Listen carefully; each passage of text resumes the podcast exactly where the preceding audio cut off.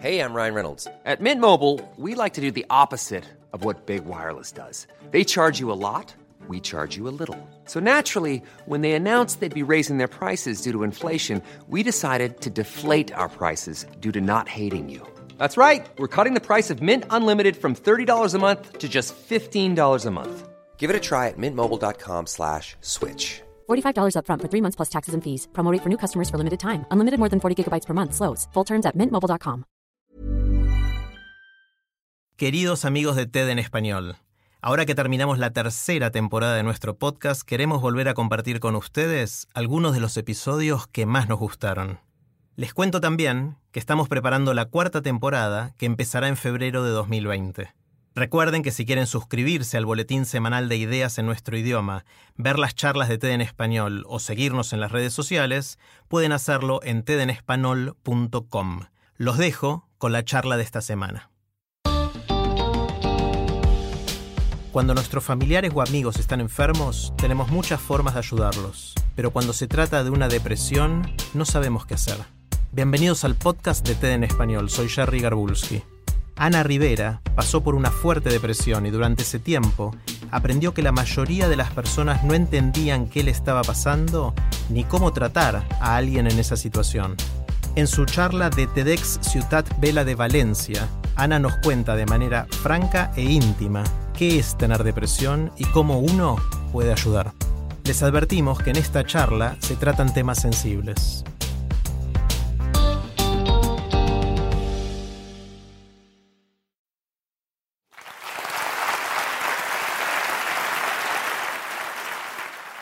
Ver la luz que entra por la ventana. No llorar al pensar en el nuevo día. Decidir levantarte. Sentarte en la cama. Poner un pie en el suelo. Poner el otro. Dar el primer paso del día. Pensar en todos los pasos que vas a tener que dar a lo largo del día. No llorar. Ducharte. Lavarte el pelo. Que te importe lavarte el pelo. Lavarte los dientes. Mirarte en el espejo.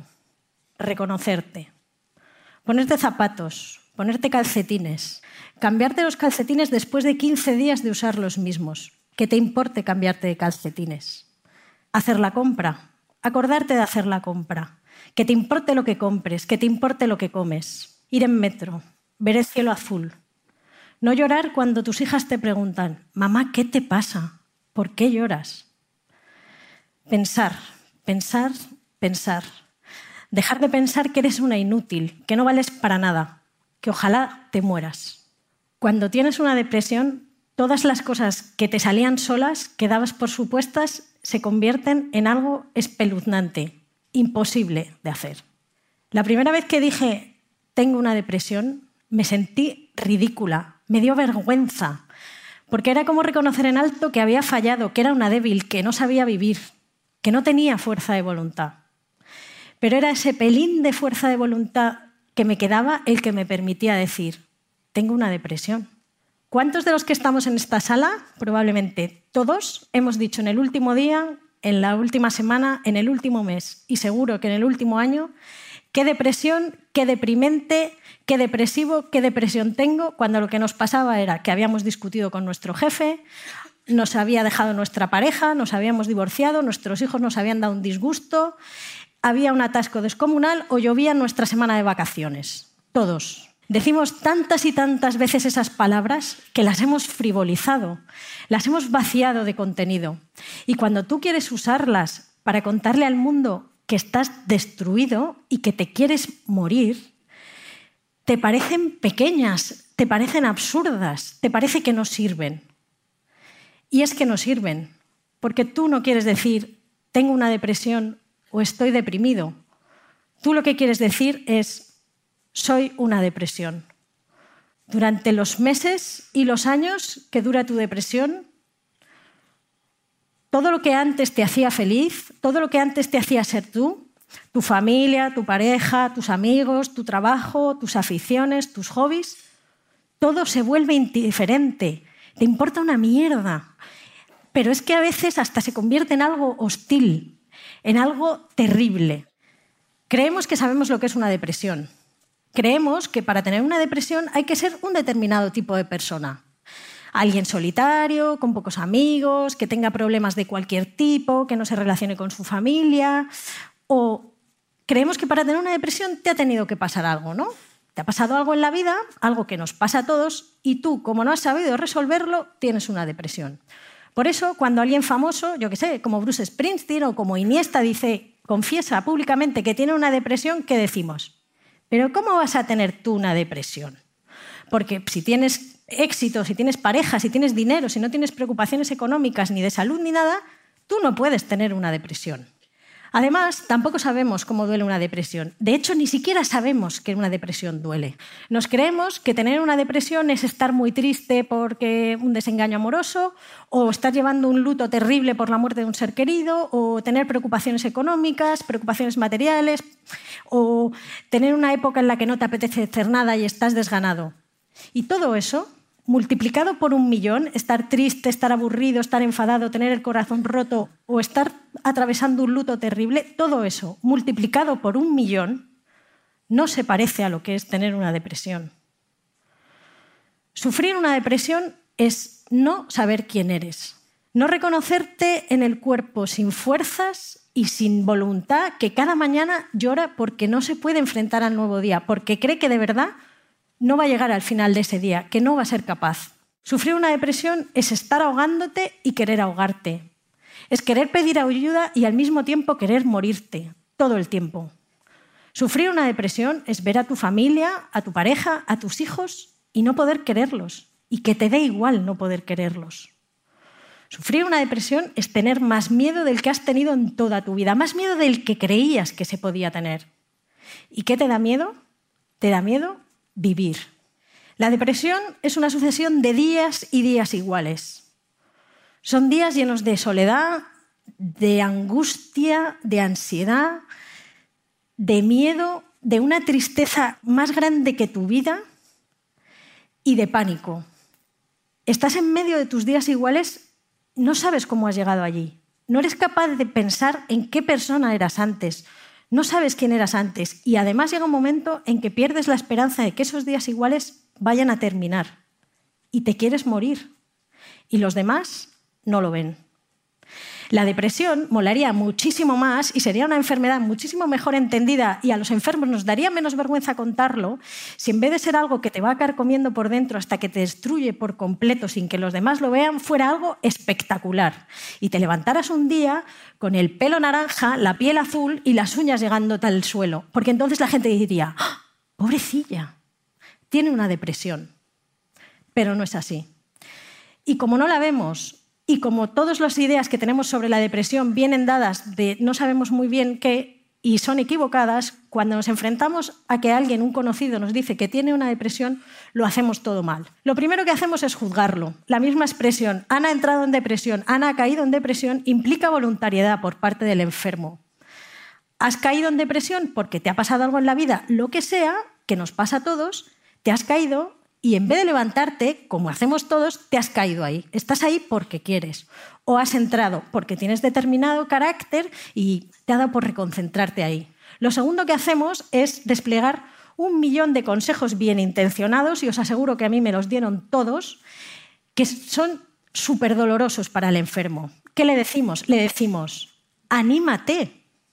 Estos son unos días. Esto nos ha pasado a todos.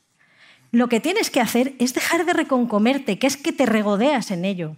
Y luego vienen los de, ¿has probado a hacer más ejercicio, madrugar, hacer yoga, meditación, no comas carne, come más carne, no comas gluten, come más gluten? Y tú dices, no.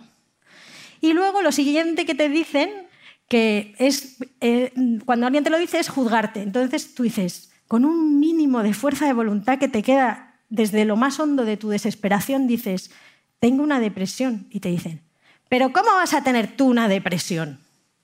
Con lo cual el enfermo se encuentra con que si está ahí es porque quiere, si no sale es porque no quiere y además ni siquiera tiene el derecho de estar enfermo. No me gusta decir que aprendí algo de mi depresión, porque no quiero convertirla en algo bueno, en algo que mereciera la pena. Yo no soy mejor persona ahora de la que era antes de tener la depresión, ni veo el mundo de luz y de color, ni os veo a todos mejores. No quiero convertir mi depresión en eso que está tan de moda, que es una experiencia. Ojalá no la hubiera experimentado. Ojalá no me hubiera pasado 15 meses sin poder trabajar, más de seis meses, más de ocho yendo a conducir, aullando de dolor y de ansiedad, gritando en el coche. Ojalá no hubiera pensado, por favor, que alguien se lleve a mis hijas porque yo no puedo estar con ellas. No aprendí nada de mi depresión. De lo que he aprendido es de contarlo, de decirle a todo el mundo, sí, yo tuve una depresión. Sí, yo me he pasado las tardes en el sofá pensando que si esto seguía tendría que pensar en alguna manera de morirme. Y he aprendido, contándoselo a la gente, que no sabemos lo que es esa depresión y que por eso actuamos mal. Porque lo primero que deberíamos saber todos como sociedad es que tener una depresión no se elige. Nadie elige desconectarse de su familia, de sus amigos, de su vida, de lo que le hacía ser él. Nadie elige sentirse tan solo que le dé miedo salir de la cama por las mañanas. No se elige tener una depresión. Además, tenemos que aprender que una depresión es una enfermedad que podemos tener todos. No hay un determinado tipo de persona susceptible de tener una enfermedad. Nos puede pasar a todos. Me pasó a mí y ahora sé que puede volver a pasarme y me da miedo. Y además tenemos que saber que cuando alguien nos dice, tengo una depresión, no lleva tres días, ni tres semanas, ni tres meses. Lleva muchísimo tiempo. Y no quiere que le digas, anímate. Lo que necesita es tiempo y espacio para estar enfermo. Lo que necesita es ir al médico y tomar antidepresivos, aunque nadie quiere tomar antidepresivos. Necesita ir a terapia y hacer terapia, aunque nadie quiere hacer terapia. Y necesita, sobre todo, el tiempo y el espacio para estar enfermo. La mayoría de las depresiones, el 70%, se curan, pero es un tiempo larguísimo, mucho más del que los enfermos y su familia querrían. Porque además el médico no te puede decir, te quedan cuatro meses, te quedan seis, te queda ocho. Ojalá te lo pudiera decir. Porque ponerle un horizonte temporal al sufrimiento lo hace menor, lo encajona, lo hace llevadero, pero no te lo van a decir. Y por eso necesitas convertirte en paciente y tener paciencia. Que un familiar tuyo, que una amiga tuyo tenga una depresión da mucho miedo, porque cuando de verdad la ves, cuando ves lo destruido que está, aterroriza. Y por eso tendemos a decirle, anímate, exigimos que tire de unas fuerzas que de verdad no tiene porque no queremos verlo. Y eso es lo que no tenemos que hacer. Ojalá todos los enfermos de depresión tuvieran a alguien como mi hermana, que la noche antes de romperme por completo, en septiembre del 2014, mientras yo lloraba abrazada al volante de mi coche, temblando de frío porque no podía más, me dijo, Ana, no sabemos qué te pasa, pero estamos asustadísimos porque te estamos sufrir tanto que no sabemos qué hacer pero vamos a buscar ayuda y vamos a acompañarte. Los enfermos de depresión necesitamos que nos acompañéis, aunque sea largo y de mucho miedo. Gracias.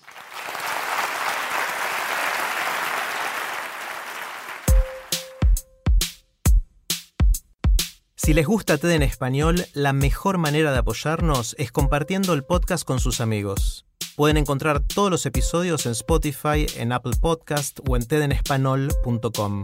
También nos pueden dejar un comentario en la página de Facebook de TED en Español. Soy Jerry Garbulski y los espero en el próximo episodio.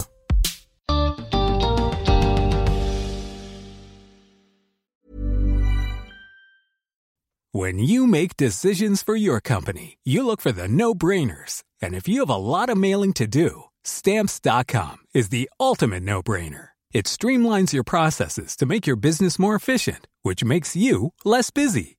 Mail checks, invoices, legal documents, and everything you need to keep your business running with Stamps.com. Seamlessly connect with every major marketplace and shopping cart. Schedule package pickups and see your cheapest and fastest shipping options from different carriers. With rates up to 89% off USPS and UPS rates. And with the Stamps.com mobile app, you can take care of mailing and shipping wherever you are. Make the same no-brainer decision as over 1 million other businesses with stamps.com. Sign up with code program for a 4-week trial plus free postage and a free digital scale. No long-term commitments or contracts. That's stamps.com. Code program.